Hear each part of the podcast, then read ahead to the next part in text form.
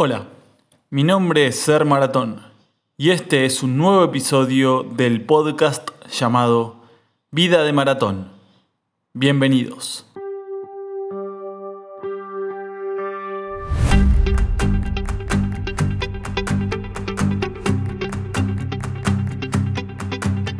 Hola a todos, bienvenidos una vez más a Vida de Maratón, este podcast en el cual tomamos como punto de partida, como disparador inicial, ciertas cuestiones, ideas, pensamientos que se me ocurren mientras estoy corriendo o a partir de alguna situación que tenga que ver o estar relacionada con nuestro deporte favorito, el running, pero que vaya derivando o que decante en otras situaciones que puedan servirnos para replantearnos algunas situaciones de la vida cotidiana, de la vida misma. Entonces, tratamos de unir en ese camino imaginario nuestra actividad en zapatillas con nuestro día a día.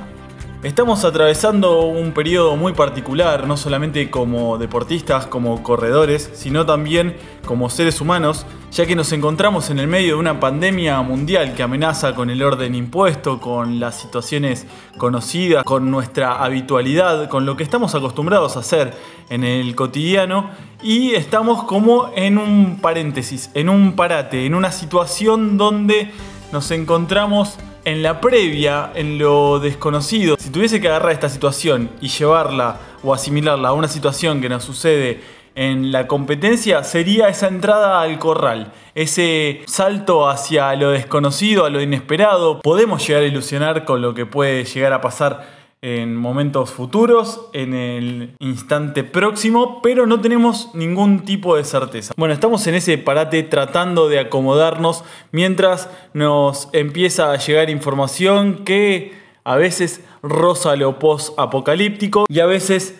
se pasa de esperanzador. Nos encontramos en tal incertidumbre que no sabemos bien hacia qué lado apuntar, con qué información quedarnos. A veces decidimos no recibir ningún tipo de información y otras veces queremos tratar de acaparar toda la información posible hasta llegar al punto de la sobreabundancia de información que nos deja la cabeza de un modo tal que tampoco es saludable. Por eso en el día de hoy quería hablarles no solamente de estos kilómetros que vamos avanzando tal como avanza la vida de este podcast, sino que quería hablarles puntualmente de la gestión de las emociones. Cuando hablamos de gestión de emociones hablamos de cómo hacer para que no nos afecte tanto algo negativo ni algo positivo, para tratar de encontrar el equilibrio, que muchas veces es lo más aconsejable, pero que creo que en esta situación excepcional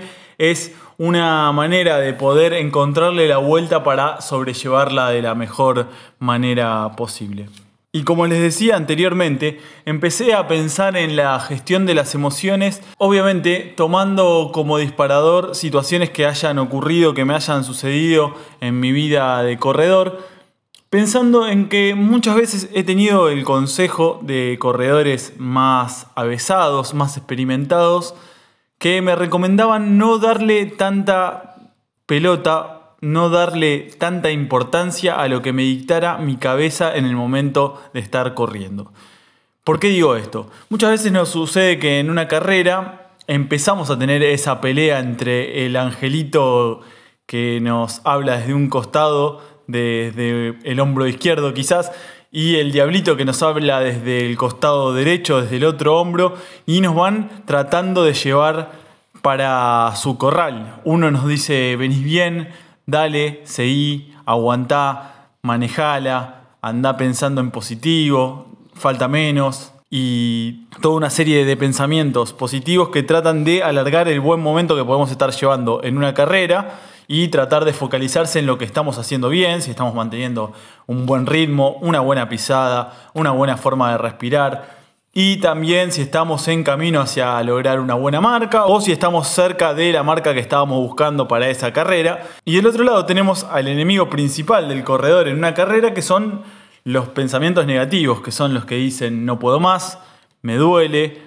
no aguanto, no llego, y todo un conjunto de pensamientos que tratan de equilibrar la balanza hacia el lado negativo y nos terminan jugando en contra en esa situación. Y si trasladamos esos pensamientos, tanto los positivos como los negativos, y los extrapolamos a la situación actual en la que estamos viviendo en cuarentena, muchos de nosotros encerrados en lugares pequeños, que no son habituales, pero que no están acostumbrados ni los lugares ni nosotros a encontrarnos tanto tiempo en un mismo lugar y sobre todo inactivos, que es quizás lo que a nosotros corredores nos hace más mella, no por el hecho de que no podamos dejar de entrenar o porque tengamos una dependencia tal a la actividad física que nos haga imposible la vida sin ella,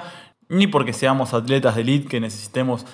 no perder la condición física, que tranquilos vamos a recuperar cuando todo esto suceda, sino porque para muchos es una válvula de escape, una forma de alivianar el día a día, de sacarnos las presiones, de liberar el estrés, incluso de cansarnos para poder descansar después de un día largo de mejor manera. Entonces, esa falta de actividad física y la exacerbación de la forma de sentir tanto lo positivo como lo negativo por estar metidos dentro de un mismo espacio casi constantemente, con la información que nos ataca de manera externa, bueno, todo ese combo, todo ese conjunto de situaciones hace que la cabeza no deje de pensar un minuto y que tengamos esa pelea entre el angelito y el diablito, entre los pensamientos positivos y los negativos todo el tiempo. Y puede que pase, muy probablemente, que cuando tengamos esos pensamientos positivos y tratemos de enfocarnos en lo que vendrá, en buenas sensaciones, en buenas energías, tratando de conectar con cosas que nos hagan bien, vayamos a un pico muy elevado de sensaciones positivas, que también puedo ejemplificar como cuando tomamos ese gel de azúcares o de cafeína dentro de una carrera que sentimos un subidón de energía, pero que es demasiado arriba, que no nos hace empezar a elevar una pendiente de manera gradual, sino que nos da un pico y después se siente el bajón. Bueno, creo que pasa lo mismo. Estamos atravesando una situación que nos es ajena, que no sabemos cómo va a derivar, que es de incertidumbre total y que no tenemos a quién recurrir. No hay nadie que nos pueda decir esto se va a resolver de tal manera, va a suceder tal cosa, hay que adaptarse a tal otra. Lo único que sabemos es que tenemos que atravesar este periodo de la mejor manera posible. Entonces, gestionar las emociones me parece que es una buena herramienta. Ahora bien, ¿cómo hacemos para gestionar las emociones? Bueno, tratando de mantener un equilibrio en todo lo que recibamos. Cuando recibimos una información positiva, tratar de darle la importancia que tiene, pero no pasarse de revoluciones en cuanto a recibirla con demasiada efusividad o darle una interpretación mayor de la que tiene. Y lo mismo con los pensamientos negativos o las noticias negativas, tratar de ubicarlas en un rincón que no nos afecten demasiado ni las cosas buenas ni las cosas malas, tratar de mantener ese equilibrio, hacer el esfuerzo mental para mantener ese equilibrio. Todo esto que les estoy comentando no es para nada sencillo, lleva muchísimos años de conocimiento, de autoconocimiento, de análisis, pero es algo en lo que vengo pensando muy recurrentemente en los últimos días y si no pasaron por mi canal de YouTube o no conocen mi canal de YouTube, que por cierto es www.youtube.com barra sermaratón, les comento que el 3 de abril de 2020, unos 20 días antes a la grabación de este episodio, tuve la oportunidad de correr una maratón dentro de mi casa. Se dio por dos situaciones muy particulares que ya explico en el video que no vienen al caso comentar en este episodio, pero obviamente eso me llevó a estar arriba de una cinta de correr durante más de cuatro horas. Y obviamente que si uno tiene ganas de abandonar una carrera de 5 o 10 kilómetros por un sobreesfuerzo, por dolores físicos y demás cuestiones, y va tratando de con la mente suplir la falta que pueda tener a nivel físico, Imagínense lo que sucede hacerlo durante cuatro horas en una misma posición sin avanzar y sin retroceder, porque la cinta de correr lo que hace es emular la carrera, pero no es una carrera en sí misma, uno está estático y solamente escuchando un programa de radio durante las primeras dos horas y las últimas dos horas completamente en silencio, mirando un punto fijo, tratando de mantener la mirada perdida en el horizonte y sin más recursos que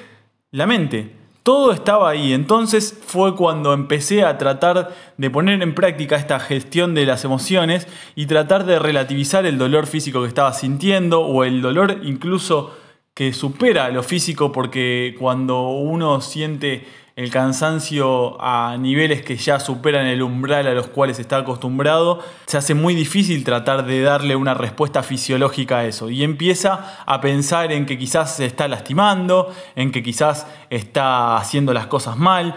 Uno pierde la, de vista la acción de correr, pierde la técnica, por el mismo cansancio, entonces la cabeza juega un papel muy importante. Y después de todo ese tiempo pensando en silencio y moviéndome repetitivamente, rutinariamente, casi instintivamente en la acción de correr en el mismo lugar sobre una cinta de correr, me di cuenta que quizás hay cosas que a uno le escapen de la mano y sea muy difícil de gestionar, pero hay muchísimas otras que dependen exclusiva y absolutamente de nosotros, que tenemos la posibilidad como seres humanos, como Homo sapiens, como seres pensantes, tenemos la capacidad de gestionar nuestras emociones, Obviamente hay muchas circunstancias que nos exceden, que nos abruman, que nos avasallan, pero hay muchas otras que podemos manejar, que podemos amasar con nuestras manos, que podemos gestionar. Entonces, les propongo tratar de iniciar un camino, aunque sea en esta situación particular, de tratar de gestionar las emociones,